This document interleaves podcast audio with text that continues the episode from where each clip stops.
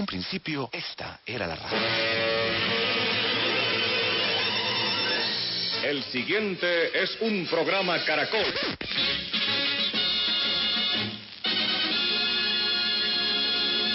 Con ustedes, emisoras Nuevo Mundo. Ahora las voces jóvenes se unen en la búsqueda de la innovación y el futuro. Nuevo Mundo, en Caracol Radio. Buenas noches para todos nuestros oyentes que nos escuchan a través de los 810 AM y 100.9 FM en Bogotá. Saludamos por supuesto también a quienes nos sintonizan en las distintas frecuencias de Caracol Radio del país, los aplicativos móviles y nuestra página web caracol.com.co. Ustedes podrán interactuar en nuestro programa a través de Facebook. Allí nos encuentran como Nuevo Mundo de Caracol Radio, en Twitter e Instagram como arroba en Caracol y a través de nuestro correo nuevomundo arroba caracol.com.co.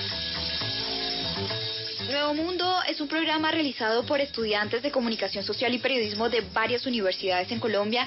Hoy me acompaña Juan David Pavón de la Pontificia Universidad Javeriana en Bogotá y quien les habla, Catherine Muitaco de la Universidad Central. Nuevo Mundo, periodismo joven con sentido social. Bienvenidos. Los estudiantes.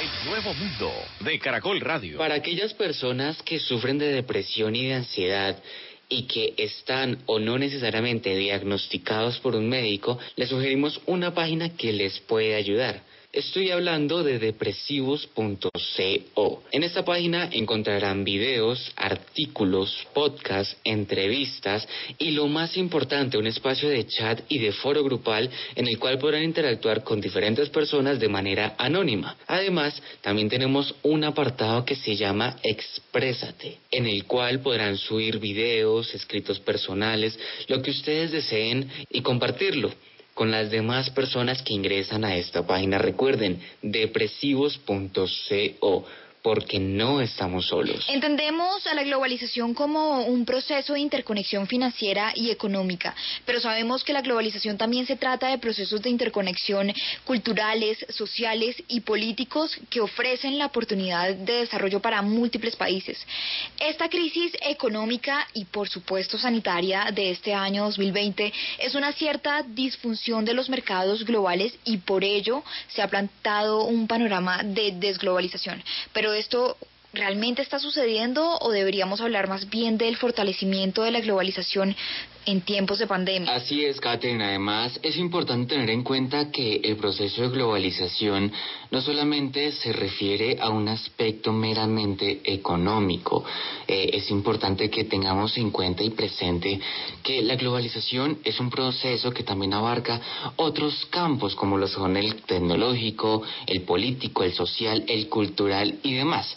Por tanto, tenemos que pensar la globalización en estos campos que, desde luego, se relacionan con lo económico y en cuanto al funcionamiento de los mercados. Sin duda, la pregunta es, ¿será que la globalización tal y como la conocemos cambiará con esta pandemia? Los personajes.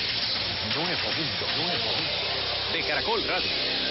Para iniciar con nuestro diálogo en este tema, eh, todo lo que abarca la globalización y sobre todo la globalización ahora en tiempos de crisis sanitaria. Hacemos contacto hasta ahora entonces con Jorge Enrique Carvajal Martínez. Él es abogado egresado de la Universidad Nacional de Colombia, además licenciado en Ciencias Sociales y magíster en Estudios Políticos y Relaciones Internacionales de la Universidad Senado. Buen, eh, buenas noches, profesor Jorge, Jorge Enrique, y gracias por acompañarnos hoy en esta noche. Hola, buenas noches a todos. Profesor, para iniciar nuestro diálogo quisiera entonces preguntarle, muchas personas se han unido al juicio eh, de que la pandemia representa la muerte para la, la globalización. Otros, por su lado, aseguran que la pandemia no ha sido más que la muestra de los desastres que pueden seguir o surgir cuando los países resuelvan sus problemas solos, por ejemplo. ¿Usted a qué juicio se une? ¿La pandemia se reduce a una desglobalización, es decir, reducida a un cierre de fronteras, o una neoglobalización, un proceso más profundo en la cooperación y con eh, un foco en los problemas globales más urgentes? Eh, bien, Caterine. Eh, el tema de, de la pandemia efectivamente ha evidenciado algunas crisis de la globalización. Fundamentalmente, eh, uno de los, de los primeros o de los efectos de la globalización en el escenario de nuestros estados fue la desregulación y la entrega, digamos, de algunas funciones que realizaba directamente el Estado, funciones públicas, al sector privado. Eh, por ejemplo, el tema de la salud. Y efectivamente eh, se ha planteado que esta pandemia eh, ha tenido más fuerza producto de esa, de esa lógica que ha venido desde el comienzo de la globalización de entregar funciones que antes pertenecían al Estado al sector privado. Lo que se ha venido planteando digamos, de parte de, algunos sociólogos y, digamos, de algunos sectores sociales, es la necesidad de repensarse ese tipo de, acciones del Estado. Que el Estado vuelva a retomar algunas funciones básicas, entre ellas eh, el tema de la salud. Y miren ustedes que no es un problema solamente de Colombia, ¿no? Eh, en Estados Unidos, en Europa, en Italia, eh, se venció mucho esa situación, esa crisis, ¿no? Ahora bien, yo creo que con, este, con esta pandemia sí nos hemos tenido que pensar que hemos, cómo hemos venido actuando, de qué manera hemos venido actuando nosotros como sociedad, eh, cómo nos hemos venido relacionando, digamos, en las lógicas como sociedad frente al consumo, frente a nuestra relación con el medio ambiente, frente a nuestras eh, relaciones interpersonales, eso yo creo que, nos está, digamos, haciendo un llamado fuerte eh, este fenómeno de pandemia y creo que van a venir cambios, sí van a venir cambios profundos eh, luego de superada pues eh, la pandemia. Si miramos la globalización debemos entender que este término no se refiere a un ámbito estrictamente económico sino que incluye más campos como lo son el tecnológico, político, social y cultural a escala mundial. Es decir, es una unión de distintos mercados entre varias naciones. Y frente a la pandemia, vemos que estos mercados han logrado en cierta medida trasladarse a la virtualidad. Por ejemplo, si miramos el aspecto cultural, hoy yo desde la comodidad de mi hogar puedo hacer un recorrido por el Museo de Arte Británico de Londres. O frente a la educación, incluso desde años atrás, yo desde mi casa he, podido estudiar, digamos, un máster en cualquier universidad extranjera, simplemente con el requisito de conocer el idioma, o en caso de que sea una universidad de habla hispana, pues no tendría eh, eh, ningún obstáculo, por así decirlo. Y así sucede con cada uno de los otros campos que se tienen en cuenta en la globalización. Frente a esto, hemos planteado que el cierre de fronteras logra retraer un poco la globalización. Por tanto, puede que la virtualidad eh, sea una salida a la actual crisis, toda vez que los procesos que se llevaban de forma presencial ahora se adelantan de forma virtual, en el que todo es mediado por el Internet, o cree usted que resulta necesario que la globalización se dé y se ejerza tal y como la conocíamos? Eh, bien, Juan, eh, lo que ha señalado es cierto, ¿no? Digamos, la globalización es un fenómeno multidimensional, ¿no? Eh, tenemos diferentes, eh, diferentes fenómenos que, se encuentran dentro del llamado, dentro de lo que llamamos la globalización. Hay un fenómeno, digamos, eh, de política económica que ha sido, digamos, el desarrollo de un modelo llamado neoliberalismo, ¿cierto? Eh, hay una transformación al interior fuerte de los estados, como yo les señalaba, digamos, en el primer punto. Uno de los principales aspectos que, se dan con la globalización es que los estados entregan una serie de funciones al sector privado, otras no, otras las mantienen, fundamentalmente temas de seguridad, eh, digamos, se mantienen por parte de los estados. También hay una globalización eh, cultural, eh, que se da pues a través de lo que tú estás señalando, David, que es todo, digamos, el tema de nuevas relaciones sociales que se fueron construyendo y que se han venido, digamos, desarrollando a partir, digamos, de una gran cantidad de nuevas tecnologías. Fundamentalmente las nuevas tecnologías abrieron la posibilidad a nuevas formas de relacionarnos, ¿no? Eh, en ese sentido, eh, Juan, lo que sí se evidencia es que eh, las nuevas tecnologías, el, desarrollo a través del desarrollo del Internet, de diferentes plataformas, de la web, en fin, pues eh, es un medio también que hace parte de lo que llamamos la globalización. Y a través de esas nuevas tecnologías se han desarrollado diversas formas de relacionarnos con el mundo, ¿no? eh, comerciales, eh, financieras, eh, relaciones sociales y lo que tú también señalas, los temas de educación. ¿Qué ha mostrado pues esta pandemia y lo que ha, digamos, generado, digamos, frente a, esas relaciones? Pues que efectivamente digamos, los medios de comunicación a través de, las redes sociales y de las TICs, pues han permitido que se mantengan o que se logren, digamos, eh, subsanar eh, algunos de los temas de la crisis, por ejemplo, de la pandemia, por ejemplo, eh, en temas de educación.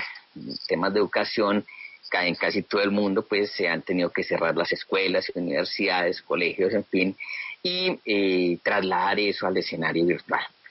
El comercio también, efectivamente, como bien señalas, las relaciones comerciales, pues algunas de ellas han sostenido, eh, producto, digamos, de la posibilidad de comprar a través de, diferentes plataformas, el sector financiero también. En fin, digamos, lo que muestran estos escenarios es que efectivamente hay unos medios o ya había unas plataformas en las cuales nos permiten o nos han permitido continuar con algunas de las cosas que si no existieran, pues hubieran sido inviables. Por ejemplo, continuar con la educación, ¿no? Continuar con la educación, desarrollar, digamos, lo que eh, formas laborales a través del teletrabajo, continuar, digamos, en buena medida con esos escenarios, eh, algunos escenarios productivos.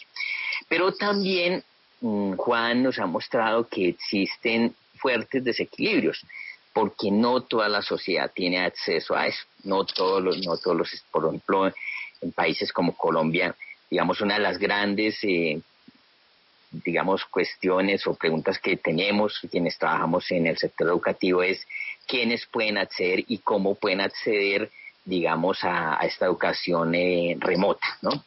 Y sabemos que en buena medida una gran parte de nuestra población eh, sobre todo, digamos, de nuestros estudiantes en, primaria, secundaria y en universidad, eh, tienen dificultades para acceder con, tranquilidad a una educación remota. Bien porque no cuentan con los medios con tecnológicos suficientes o con el acceso, digamos, a Internet. Es una realidad también que nos ha tocado evidenciar. Luego, Juan, pues efectivamente eh, lo que uno puede decir es que estos medios que se desarrollaron con la globalización, que se fueron desarrollando de manera mm, paralela con la globalización y que transformaron nuestra cultura y transformaron nuestras relaciones sociales, pues nos han aliviado en algo, efectivamente nos han aliviado y han y hemos podido llevar de alguna u otra manera mejor nuestras actividades, ¿no? A través de estos escenarios remotos pero también eh, es claro que eh, no, no es eh, que muestre, digamos, falencias de acceso, digamos, falencias de acceso en muchos sectores de la sociedad. Eso, digamos, son dos escenarios relevantes. Ahora bien, que tendríamos que pensarnos si este modelo educativo, si estas relaciones, digamos, que se dan a través de, estos medios remotos, son, son medios eh, eh, adecuados o hasta qué punto, digamos, el escenario presencial es un escenario vital en el desarrollo inter, de las relaciones interpersonales. A propósito de la cooperación e integración mundial, Sunil Benaik, quien es profesor asociado de negocios internacionales en la Universidad de Queensland, ha escrito un artículo en relación a este tema la globalización tras la pandemia. Y allí ha mencionado un tema que nos compete a todos, profesor Jorge, el cambio climático. Él ha dicho, y lo voy a citar eh, puntualmente, que al igual que en la acción global sobre el cambio climático, las respuestas de las naciones a las crisis de salud o a la crisis de salud han sido en gran medida ad hoc, fragmentadas y en muchos casos letalmente ineficaces. Le pregunto a usted, ¿Cree que la globalización es la clave para la resolución de crisis futuras, por ejemplo, sobre todo si se trata de coyunturas eh, globales, es decir, en competencia de todos, como el cambio climático y hasta la pandemia actual por COVID-19?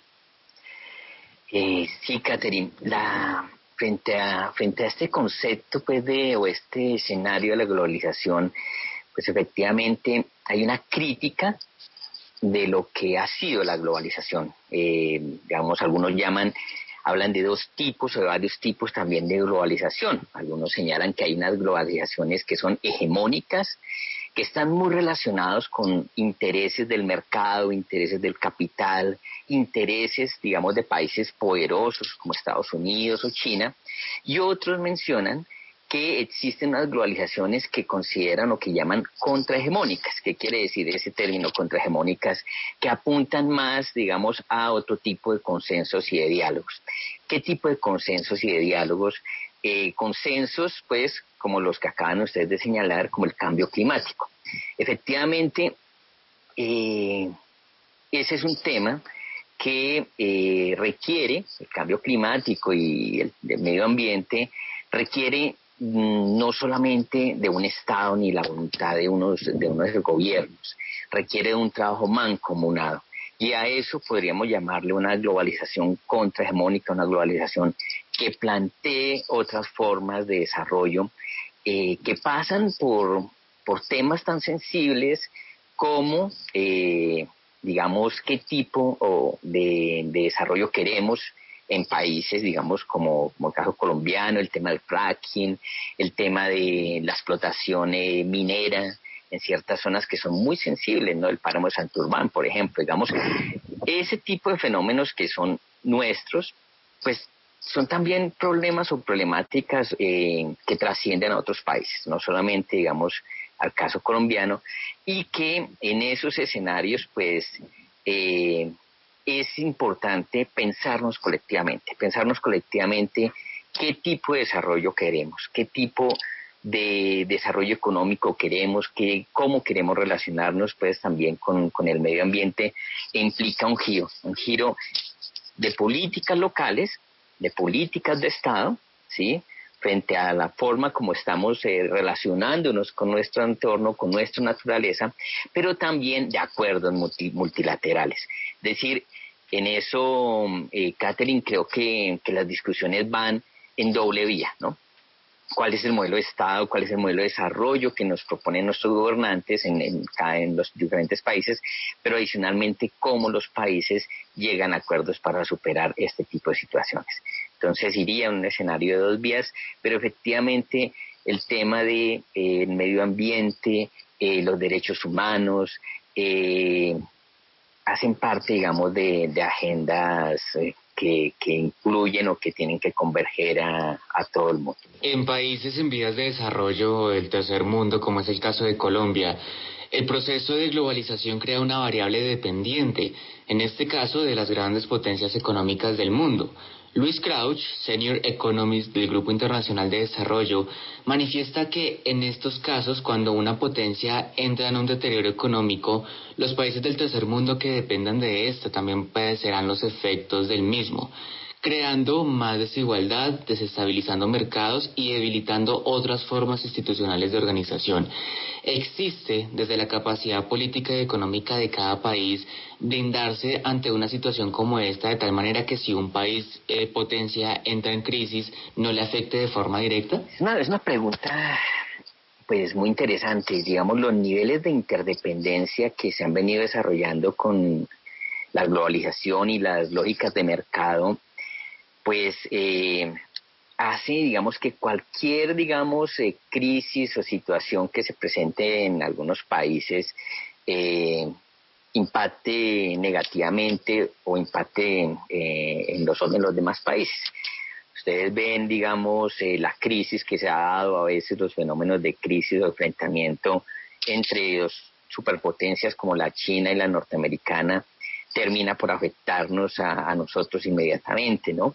Eh, y que se refleja eso por, en temas como el incremento del dólar, eh, la disminución del precio del petróleo, en fin. Eh, ¿Qué hacer? Mm, yo creo que un, la respuesta pasa, Juan, por cambiar el modelo económico, por pensarnos el modelo, una transformación del modelo económico que no necesariamente se va a desarrollar en un país. Yo creo que es necesario que empecemos a pensarnos de manera global una nueva forma de, desarrollo económico, que supere las lógicas del consumo, que supere las lógicas de la apertura del mercado, que supere las lógicas de los intereses de las grandes transnacionales. Y yo creo que, que en eso, digamos, ya se están desarrollando como algunas ideas, ¿no? Algunas ideas en torno a decir, bueno, eh, ¿qué vamos a hacer después de la pandemia? Eh, sobre todo pues en Europa ya uno ha venido escuchando, digamos, la necesidad de un mayor, eh, una, una, mayor intervención del Estado en ciertos sectores, en el sector de la salud, por ejemplo, que ya les he dicho que, que mostró una crisis grande la globalización. Eh, y la pandemia nos mostró una debilidad de nuestro sistema de salud y además pues se han venido hablando de, de, otros escenarios como la renta básica, ¿no? Y eso eh, no es de un solo país. Y yo creo que el modelo y el giro del modelo de desarrollo tiene que darse, digamos, a nivel de varios, varios acuerdos y, digamos, de, del impulso también de parte de las sociedades, del impulso de la sociedad frente a sus gobiernos para decir hay que cambiar este modelo, hay que cambiar el modelo de desarrollo. Y ese acuerdo, digamos, eh, vuelvo y digo, requiere, digamos, no de un solo país, no es un, Estado el que desarrolle políticas por sí solas para enfrentar estos eh, fenómenos de globalización estas, digamos, alteraciones que se pueden generar producto de, esta interdependencia que tenemos, sino creo que, tiene que haber un acuerdo entre varios países, pero también, eh, Juan, yo creo que la sociedad los, los movimientos sociales tienen que, cuestionar, cuestionar a los estados, cuestionar a, los diferentes gobiernos para hacer esos giros.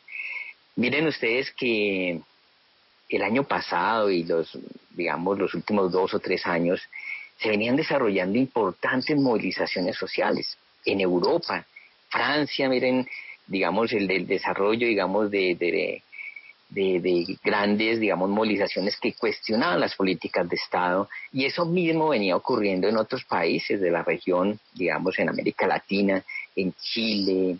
Eh, recuerden ustedes pues lo que significó el paro cívico en noviembre en Colombia, digamos, tratando de cuestionar y de plantearse una salida a fenómenos que ya veníamos teniendo, fenómenos de, de inequidades, de crecientes que se están desarrollando y que desafortunadamente cuando regresemos, digamos, a un escenario de normalidad, yo creo que los efectos que nos va a dejar esta pandemia a nivel social van a ser muy, pero muy críticos en términos de desempleo, en términos de mayor desigualdad social y que eh, necesariamente va a tener que pasar, digamos, esto a, a cambios, a cambios estructurales del modelo de desarrollo, no solamente en Colombia, sino en varios países de la región. Jorge Enrique Carvajal, abogado de la Universidad Nacional de Colombia, licenciado en Ciencias Sociales, magíster en Estudios Políticos y Relaciones Internacionales de la Universidad Externado de Colombia.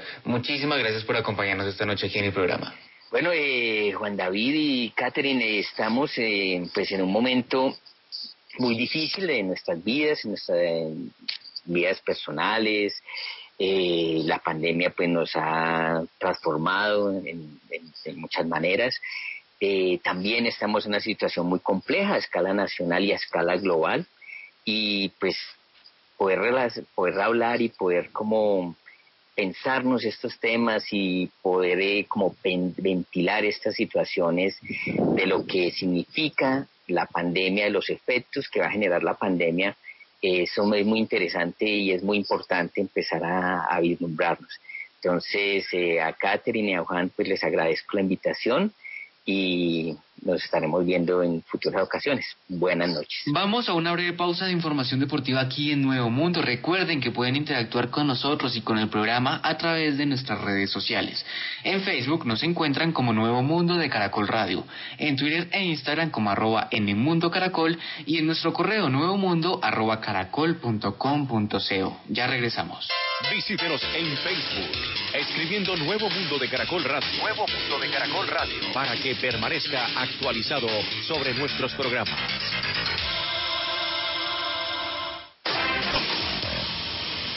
Volvemos de esta breve pausa para continuar hablando sobre eh, la globalización, sobre el posible desvanecimiento de la misma ante los cercos que levantan múltiples países para proteger a su población de esta pandemia voraz que nos embarga en la actualidad.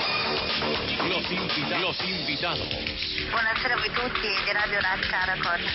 El nuevo mundo de Caracol Radio. Por eso, Catherine, para continuar nuestras conversaciones esta noche aquí en el programa, hacemos contacto con Ricardo Ávila. Él es analista senior del diario El Tiempo.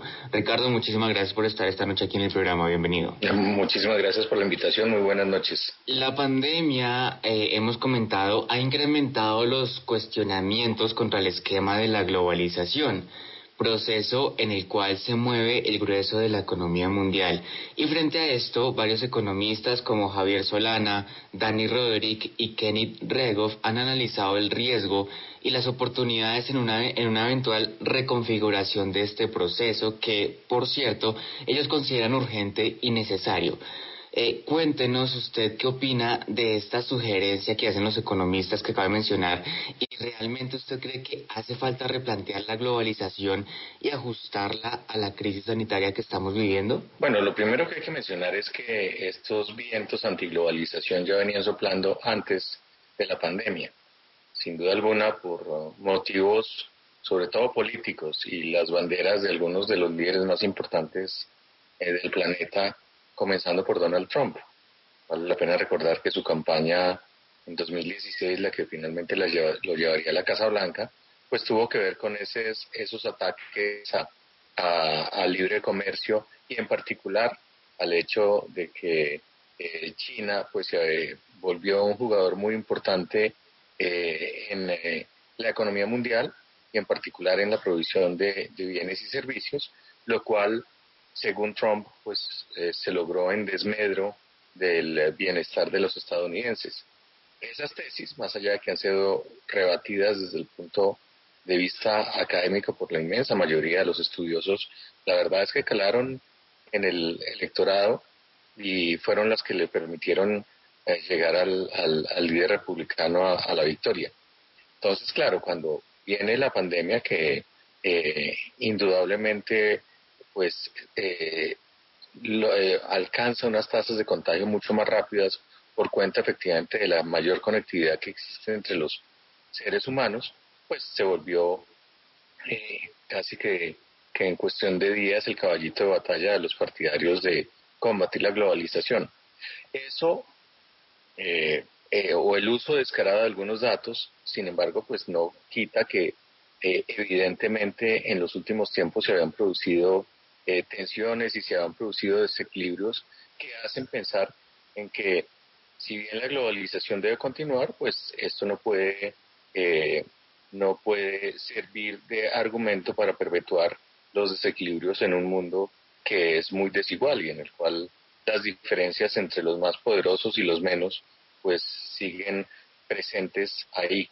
Por esa razón, pues hay que eh, efectivamente entrar en una especie de globalización 2.0, una que reconozca los beneficios eh, que trae la globalización en materia de eficiencia y particularmente de ventajas para los consumidores, pero al mismo tiempo que mitigue las consecuencias negativas de esa globalización.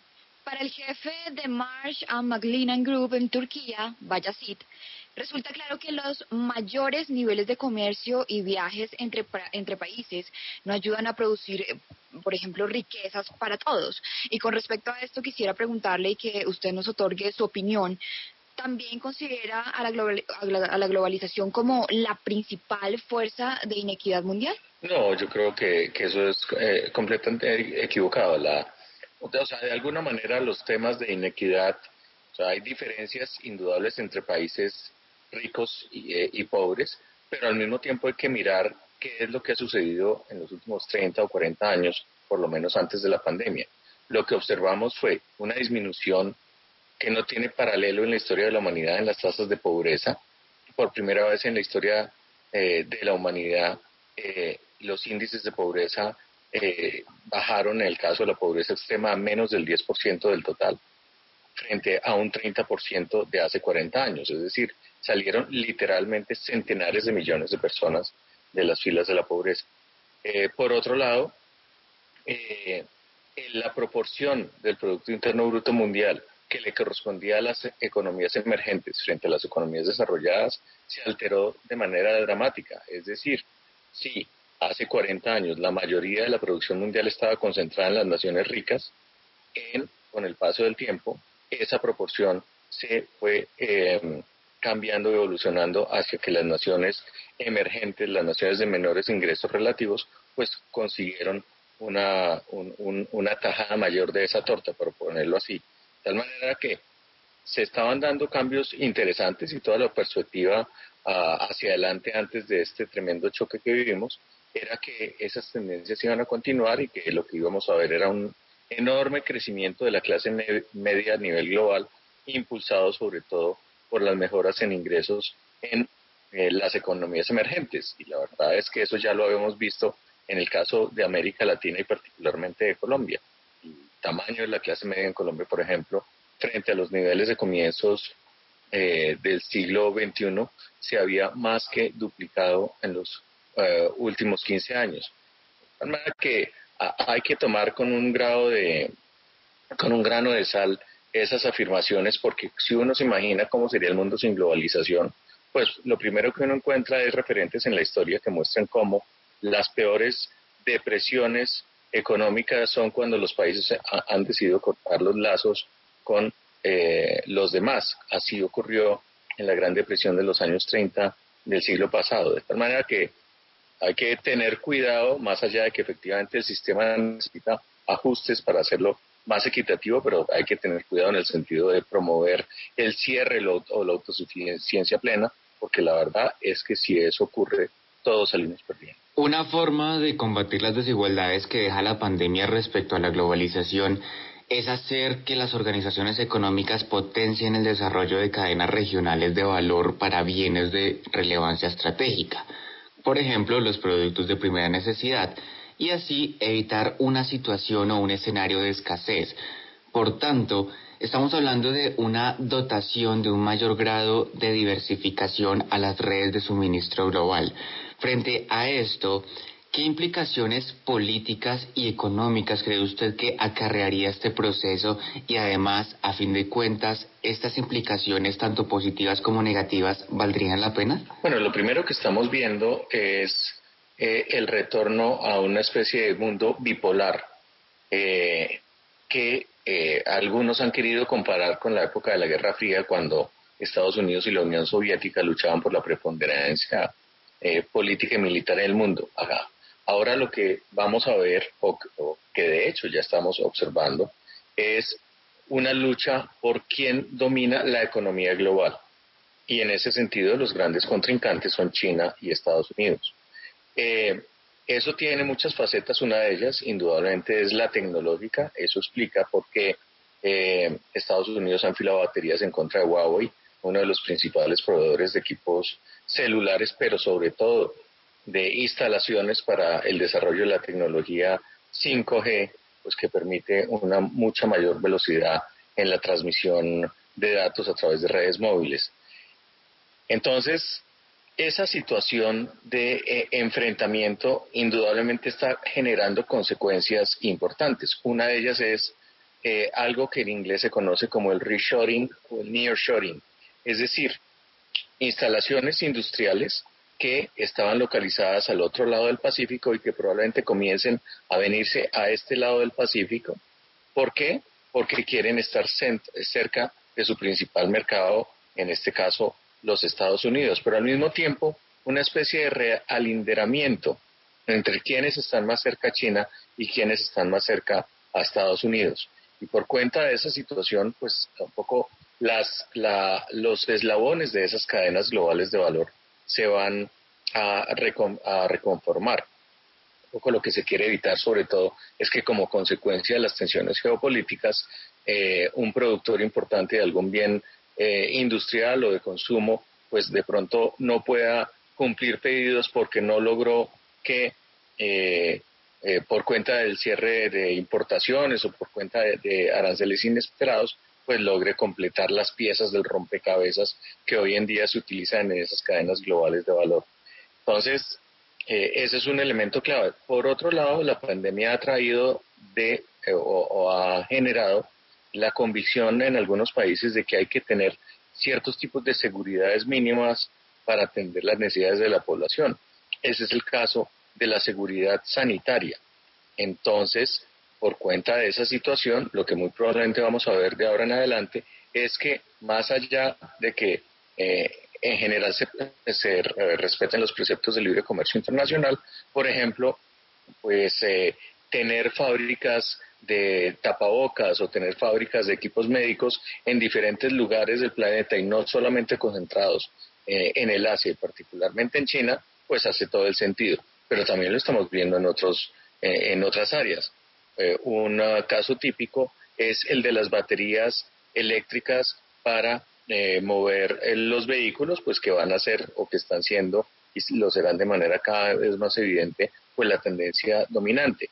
Por cuenta de esa situación también comienzan a verse movimientos de plantas que se eh, empiezan a hacer en diferentes lugares distintos al sudeste asiático. Eso forma parte del nuevo mundo que vamos a experimentar y en el cual la pandemia ha acelerado ciertas tendencias, pero tendencias que ya venían detrás.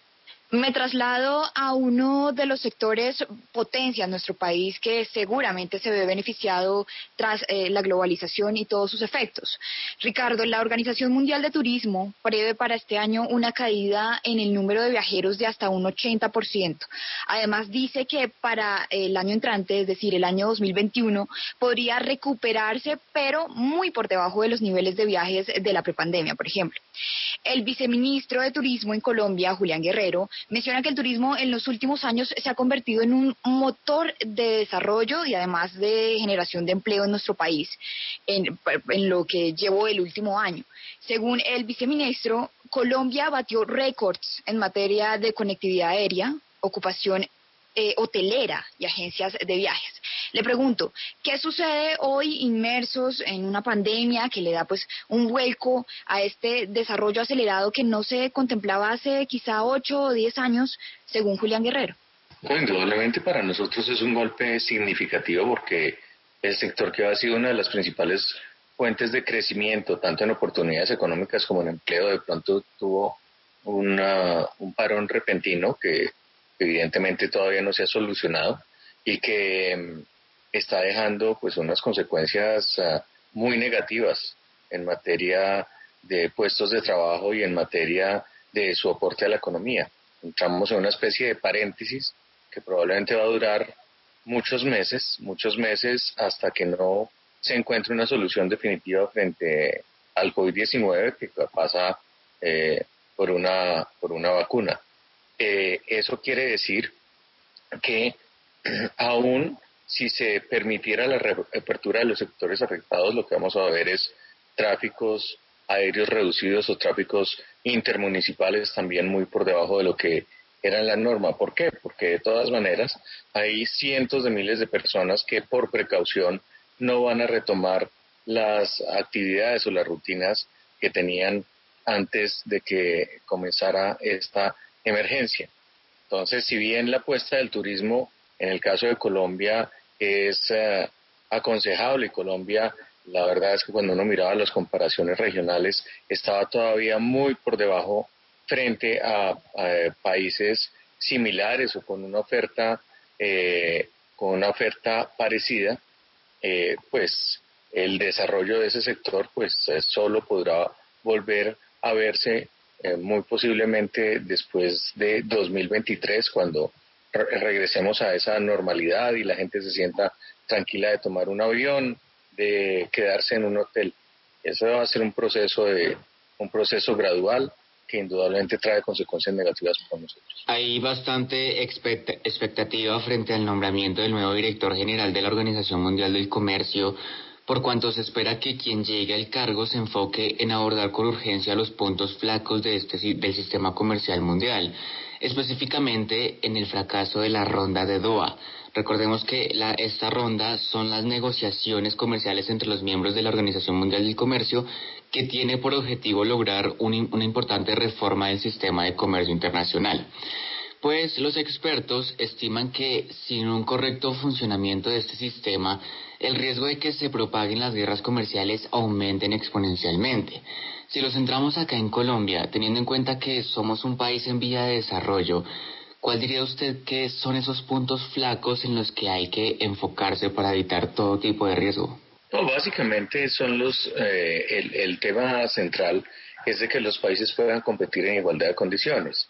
Y lo que se ha visto y ha sido fuente de innumerables tensiones comerciales es que no todos compiten eh, a partir, a partir del mismo nivel.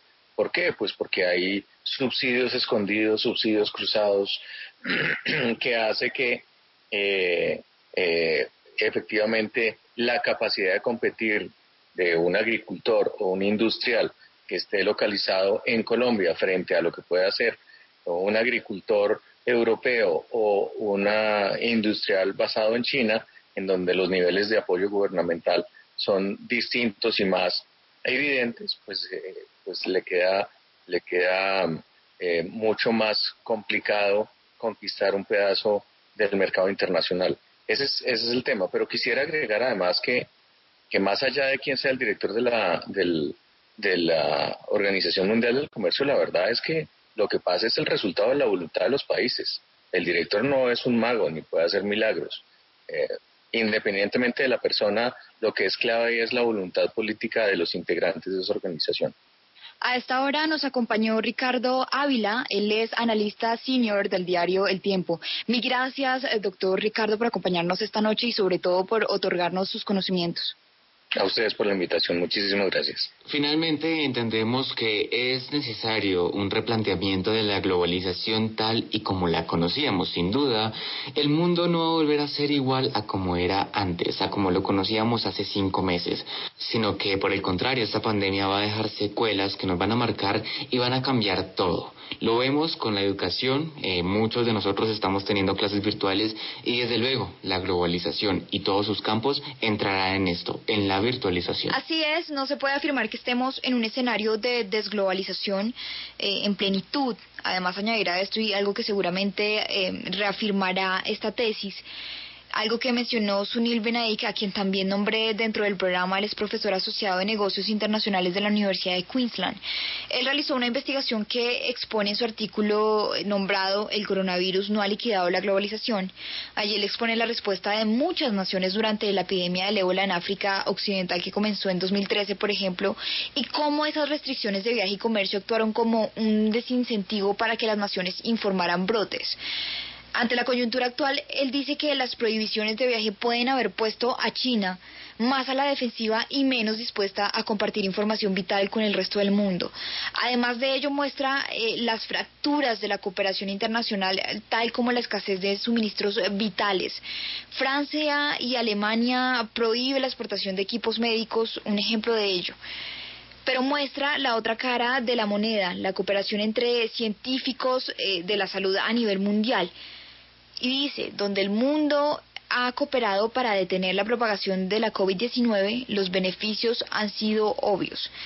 Vuelvo y les pregunto a ustedes, por supuesto, oyentes, estamos sumergidos dentro de, una posible desglobalización o por, el contrario deberíamos replantearnos el fortalecimiento de la misma. Nuevamente hacemos un llamado para todas las personas que han sido diagnosticadas o no necesariamente con trastornos como la ansiedad y la depresión a que ingresen a la siguiente página que seguramente les puede ayudar. Se trata de depresivos.co. En esta página encontrarán videos, artículos, podcasts, entrevistas y lo más importante, un espacio de chat y de foro grupal en el cual podrán interactuar de forma anónima con otras personas que también padezcan alguna de estas enfermedades. Además, recuerden que hay un apartado que se llama Exprésate para que ustedes suban videos, suban escritos personales, todo lo que ustedes deseen y lo compartan con todas las personas que ingresan a depresivos.co. Recuerden, depresivos.co porque no estamos solos programa de esta noche. Un agradecimiento especial a nuestros oyentes e invitados. Recuerden, somos estudiantes de comunicación social de varias universidades de Colombia. Esta noche les acompañó Juan David Pavón de la Pontificia Universidad Javeriana en Bogotá y quien les habla, Catherine Huintaco de la Universidad Central. En la dirección, Norberto Vallejo. Nuevo Mundo, periodismo joven con sentido social. Hasta el próximo domingo. Buenas noches.